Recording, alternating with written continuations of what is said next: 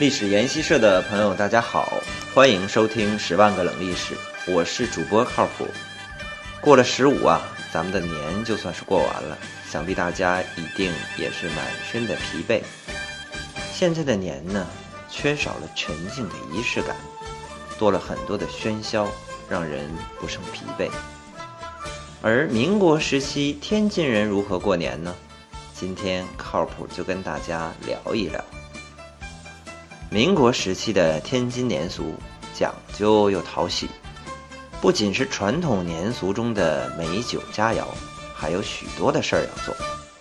民国时期的天津进了腊月，喝了腊八粥就有年的味道了。从这时开始，人们就开始忙着置办年货。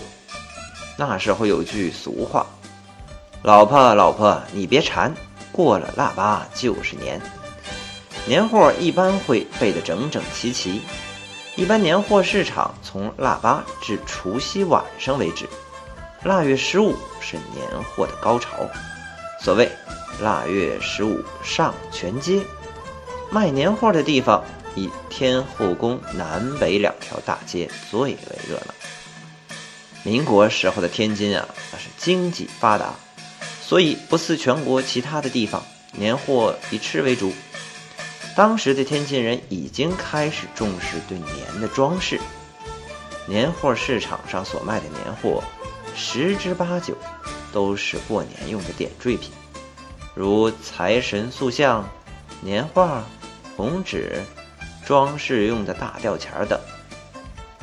除夕之夜，从除夕白天开始，就不许说不吉利的话了。这一来呢，是不吉利的话。在过年期间本是禁忌，二来是怕小孩子听到了学着说，世人都觉得小孩子说吉利或不吉利的话有一种魔力。当然，自己不说也不敢保证小孩子不说漏嘴。于是，为了预防小孩顺嘴说出一言半语的不吉利的话，时常会在屋子里贴上一个童言无忌。大吉大利的红条子。除夕这天呢，也是乞丐们发大财的日子。民国时期，天津工商业俱佳，所以人人都希望发财。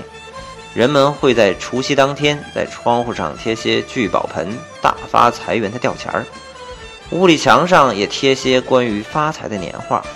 乞丐们就瞅准这一时机，迎合人们发财的意愿。拿几张财神，挨家挨户送财神。有看上的人家接过财神，丢几枚大铜钱儿，这便算是把财神迎进了门。而实际上，乞丐这天也实实在在的发了点小财。除夕之夜呀，除夕晚七八点，最后一波卖年货的收摊了，全天津开始吃过年的饺子。除夕吃饺子。是雷打不动的铁律，就算穷的要当一票，也要吃上这顿饺子。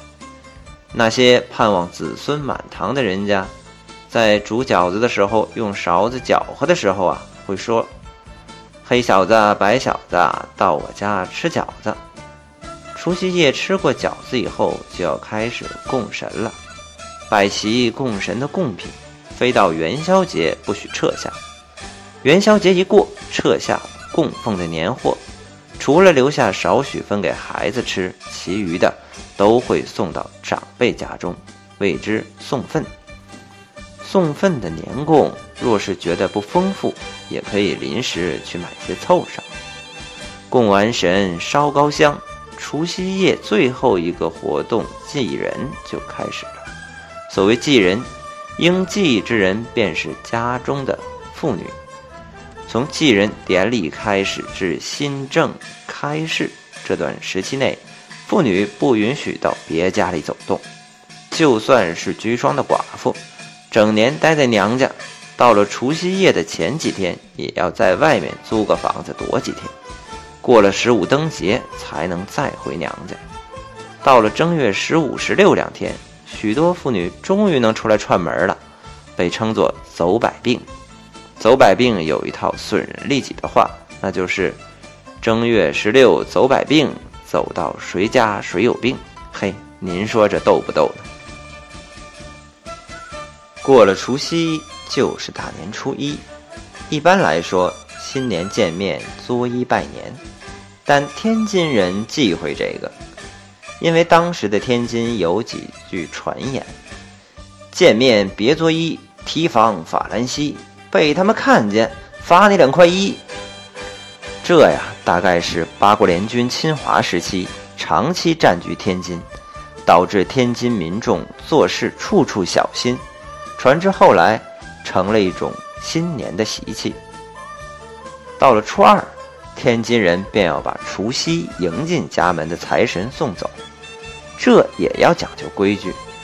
一般会在拂晓时分，在供奉的财神面前供上一条活鲤鱼，一番烧香磕头后，还要把神像焚化。然后再响一阵爆竹，就算是把财神送走了。初二除了送财神，还要进财水。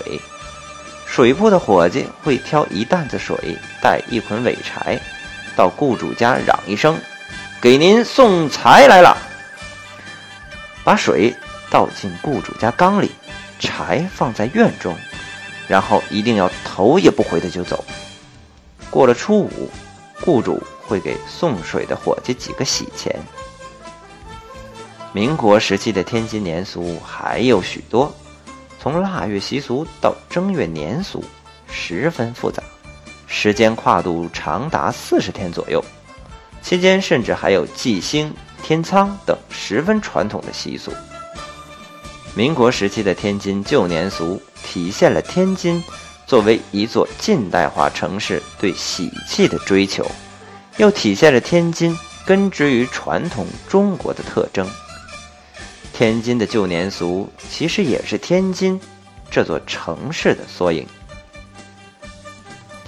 那，亲爱的听众朋友，在您所生活的城市又有什么样的年俗呢？也欢迎大家和我们历史研习社一起分享。